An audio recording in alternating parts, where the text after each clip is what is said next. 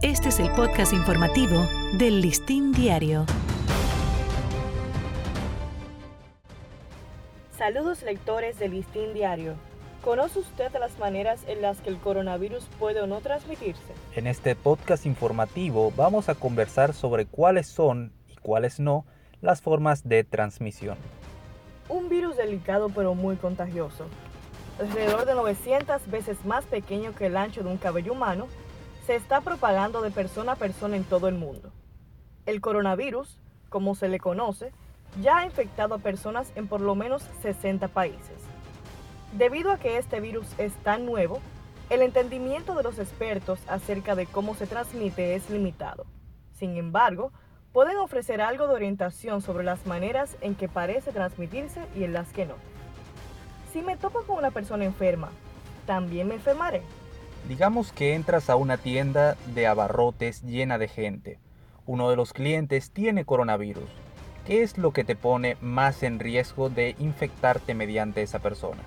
Según los expertos, estos están de acuerdo en que aún hay mucho por saber, pero es probable que haya cuatro factores en juego. ¿Qué tanto te acercas a él? La cantidad de tiempo que estás cerca de la persona, si a esta persona proyecta gotas virales sobre ti y cuánto tocas tu rostro. Desde luego, tu edad y tu salud también son factores principales. Ahora bien, ¿qué es una gota viral? No es más que una gota que contiene partículas virales. Un virus es un pequeño microbio codependiente que se aferra a una célula, la invade, se reproduce y pasa a su siguiente huésped. Ese es su estilo de vida, dijo Gary Whittaker, profesor de virología del Colegio de Medicina Veterinaria de la Universidad de Cornell.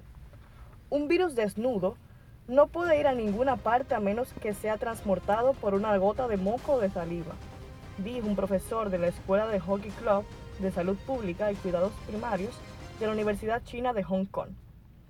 Estas gotas de moco y saliva se expulsan de la boca a la nariz cuando tosemos, estornudamos, reímos, cantamos, respiramos y hablamos. Si no se toparon con algo en el camino, generalmente llegan al piso o la tierra. Para tener acceso a tus células, las gotas virales deben entrar por los ojos, la nariz o la boca. Algunos expertos creen que estornudar y toser son las formas principales de transmisión. Dijo que hablar frente a alguien o compartir comida podría plantear riesgos. Julian Tan, un virólogo y profesor de la Universidad de Leicester en Inglaterra que está investigando el coronavirus, estuvo de acuerdo. Si puedes oler lo que alguien almorzó, ajo, curry, etc., estás inhalando lo que están exhalando, incluyendo cualquier virus en su aliento, comentó. Ahora, ¿qué tan cerca es demasiado cerca? Christian Lindmayer, portavoz de la Organización Mundial de la Salud, dijo que es mejor estar a un metro de una persona enferma. Los Centros para el Control y la Prevención de Enfermedades de Estados Unidos señalaron que es riesgoso estar a dos metros. ¿Cuánto tiempo es demasiado cuando se está cerca de una persona infectada? Aún no está claro, pero la mayoría de los expertos están de acuerdo en que más tiempo conlleva más riesgo. Ahora bien, ¿sabrás si una persona está enferma realmente? No necesariamente. Ten en mente que, si te enfermas, la mayoría de los síntomas son tan leves como un resfriado o la influenza. De cualquier manera, otros que se infectan con el coronavirus nunca se enferman. Técnicamente, COVID-19 es el nombre de la enfermedad provocada por el virus respiratorio. Sin embargo, el otro aspecto de la situación es que puede ser difícil saber quién es capaz de propagar el coronavirus. En un número creciente de casos, personas sin síntomas han infectado a otras. La OMS de todas maneras cree que la mayoría de los que han propagado el coronavirus estaban evidentemente enfermos al momento de la transmisión, comentó Leymelier. Ahora, ¿el virus puede durar en el tubo de un autobús, una pantalla táctil o otra superficie? La respuesta es sí. Después de que se enfermaron varias personas que asistieron a un templo budista en Hong Kong, el Centro para la Protección de Sanitaria de la ciudad recogió muestras del lugar. Los grifos de los baños y las cubiertas de tela encima de los textos budistas dieron positivo a las pruebas de coronavirus, según señaló la agencia. Técnicamente, el virus generalmente conocido como el coronavirus tan solo es la forma más reciente de diversos virus con formas similares.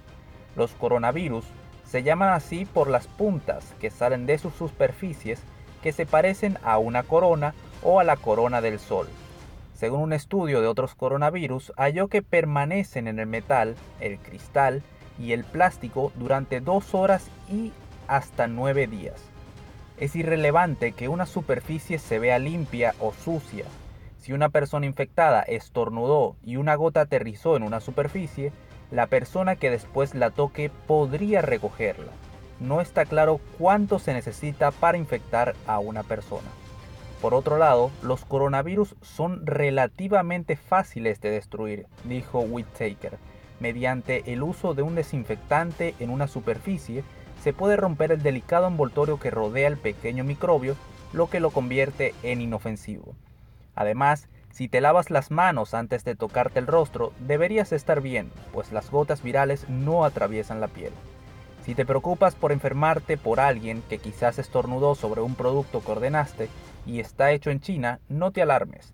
En el tiempo que le llega llegar a Estados Unidos, deberías estar seguro. Y si de verdad estás preocupado, puedes limpiar la superficie con desinfectante o lavarte las manos después de tocarlo. En otro lado, ¿importa la marca o el tipo de jabón que se usa? No, respondieron varios expertos. Mi vecino está tosiendo. ¿Debería yo preocuparme? No, no hay pruebas de que las partículas virales puedan atravesar las paredes o el cristal, según dijo el director del Instituto de Salud Global de la Universidad de Harvard. Además, dijo que le preocupaban más espacios comunes que los peligros planteados por las ventilaciones, siempre y cuando haya buena circulación de aire en una sala. Un vecino está infectado, quizás estornude sobre una barandilla, y si la tocaste, esa sería una manera más natural de contraer el virus a causa de tu vecino, comentó el especialista. Además, ¿puedo contagiarme si beso a alguien? Sí, besar definitivamente podría ser un motivo de contagio, dijeron varios expertos. Aunque los coronavirus generalmente no se transmiten sexualmente, es demasiado pronto para saberlo, señaló la OMS. Ahora, ¿es seguro comer donde la gente esté enferma de coronavirus? Sí, una persona enferma manipula comida o se trata de un buffet muy concurrido, entonces no se puede descartar los riesgos. Pero calentar o recalentar la comida debería matar el virus, según dijo Whittaker. Ha estuvo de acuerdo. Como regla general, no hemos visto que los alimentos sean un mecanismo de transmisión, comentó. Y mi perro y mi gato pueden estar conmigo la cuarentena de manera segura? Miles de personas ya han comenzado varios tipos de cuarentenas. Algunas han sido encomendadas por funcionarios de salud y otras son voluntarias e involucran principalmente quedarse en casa. Whittaker, que ha estudiado la propagación de coronavirus en animales y humanos, dijo que no ha visto pruebas de que una persona pueda ser un peligro para su mascota. Una muestra de coronavirus recogida de uno de los primeros casos en Estados Unidos. Esto fue un podcast informativo acerca de los métodos de transmisión del coronavirus. Para ampliar estas y otras informaciones, acceda a nuestro portal listindiario.com.